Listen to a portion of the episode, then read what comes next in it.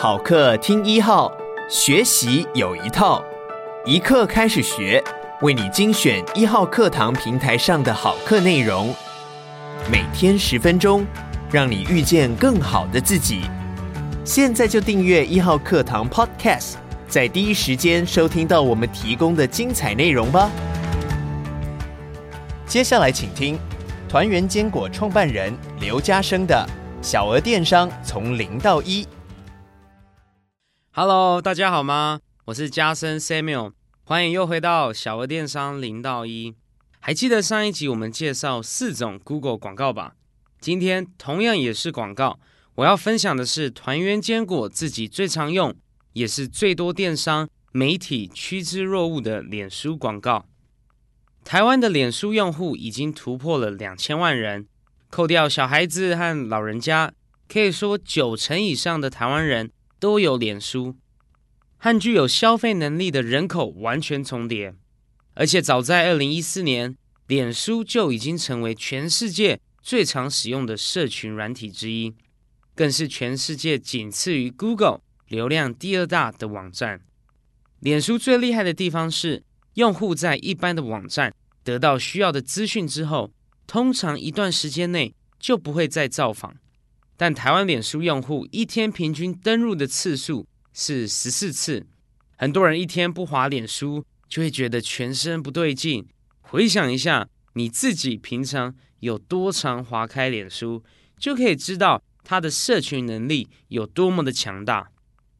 从二零一八年初脸书公开的季度财报来看，脸书广告的收入达到。一百二十九点八亿美金，和二零一七年同期相比，成长了五成，利润达到了四十二亿美元，也超过二零一七年同期两成之多。这样看起来，脸书的广告收益占了总收益的八成以上，这代表了大大小小的电商都需要他们的广告，原因就是脸书拥有海量的会员资料。简单来说，现实生活当中，你是什么样的人？喜欢去哪些地方？对哪些人事物感兴趣？你都在社群中一五一十的表现出来了，被脸书清楚的掌握。之前我曾举过星巴克下广告的例子，这个就是最好的道理。脸书有强大的广告投放系统，而且操作简单好上手，透过脸书就能找到精准的相似受众。Look like 的 TA 圈出共同的消费者轮廓，替你建立一份高品质的广告受众名单。这个广告系统精准，可以优化，而且投放之后产生的数据就是电商很大的资产。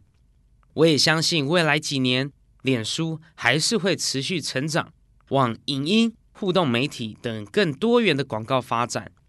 所以从电商组的角度来说，获取新客的最佳营收管道还是脸书。广告主打开脸书的后台，可以先选择广告的目标。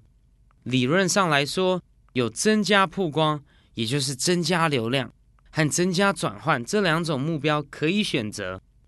我建议初期可以从增加流量下手，优点是播送广告的速度比较好控制，才不会一下子就把广告预算花完了。成本也相较低，熟练之后再尝试把目标设定在增加网站的订单转换。优点就是可以获得更低的转换成本。任何广告都需要成本，在网络上投放广告当然也不例外。身为电商的经营者，你必须知道能帮助公司拓展业务的工具该如何计价，才能从中选出对自己最有利的方案。依照不同的广告目的和需求，主要的网络广告计价可分成两类。第一类是想要争取曝光、拓展品牌知名度的时候，可以使用曝光计价 （CPM） 或点击计价 （CPC）。脸书会在你设定的预算内，积极的在用户的界面当中争取曝光。曝光计价是用每千次曝光来计算。台湾的平均价格大概在一百五十元上下。不过，在品牌成立的初期，我不建议使用这种计价方式，因为如果点击率太差，每一次点击的成本就会大幅的提高。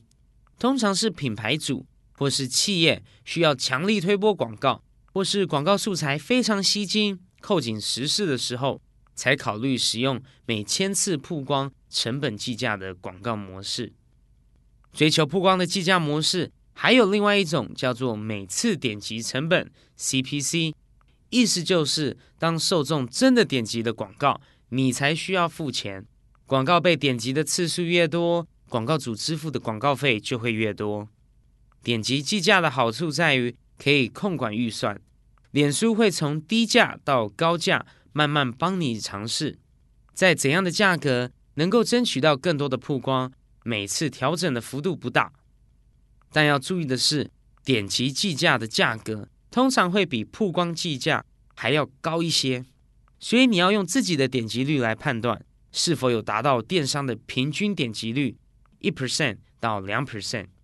如果没有，你的广告使用点击计价可能就是不划算的。这边给大家一个小功课：当大家在投放广告的时候，电商的点击率，希望大家维持在四个百分比才算是及格的分数哦。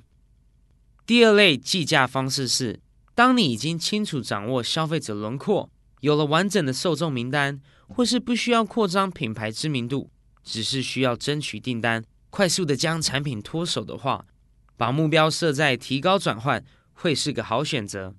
这时候常用的计价模式就是转单计价 （CPA）。用转单计价下广告，代表愿意用一定的金额去达成一笔成功的转换。脸书会帮你找出最可能购买的人，对他们投放广告。在台湾的电商世界当中，一笔订单的转换成本平均是三百到五百块钱。不过要注意的是，用转单计价的模式，脸书每次调整出价的急剧较高。往往一个不注意，就会出现天价般的转换成本。所以，无论你用哪一种计价方式，一定要每天监控广告。在搞懂不同广告目标所使用计价模式之后，你还要知道最重要的广告投放逻辑，那就是找到对的 TA。在前面的章节，我也一直强调精准受众的重要性。以下我列出四个问题。大家可以在投放广告前先试着回答，让广告更为精准。第一个问题是：你的产品在脸书上的标签是哪三个？脸书都会替各种产品粉砖设定类别标签，像团圆坚果最有可能标签是坚果、健康、烘焙，这也和我们前面提过的关键字设定有些许的关联。第二个问题是。你的脸书潜在受众男女比是多少？性别不同，广告投放结果也会有很大的差异。第三个问题和你的潜在受众兴趣相关。这个问题是经过筛选之后，你的受众最喜欢的作者、品牌、粉丝专业是哪些？当你从以上三个问题了解你的 TA 喜欢什么，以及知道要用什么方向去吸引他们之后，带出的第四个问题就是，可以用哪些 TA 常接触的时下话题来增加触及？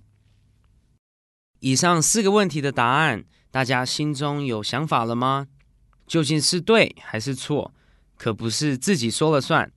下面和大家分享一个脸书的后台工具，可以清楚地掌握受众的轮廓。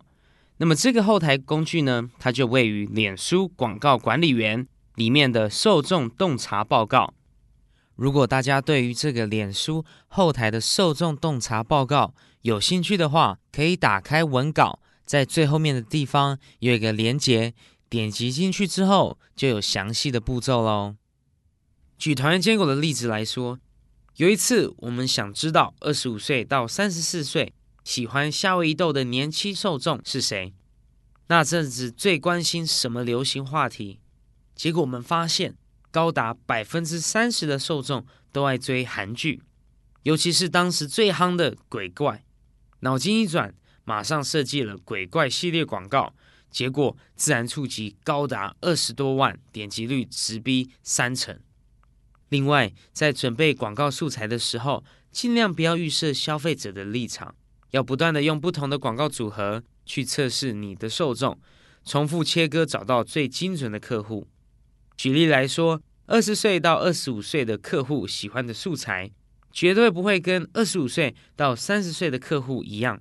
这边可以先切一刀，然后二十岁到二十五岁，可以再从性别、教育程度、使用语言、家庭组成来当做切割的基准。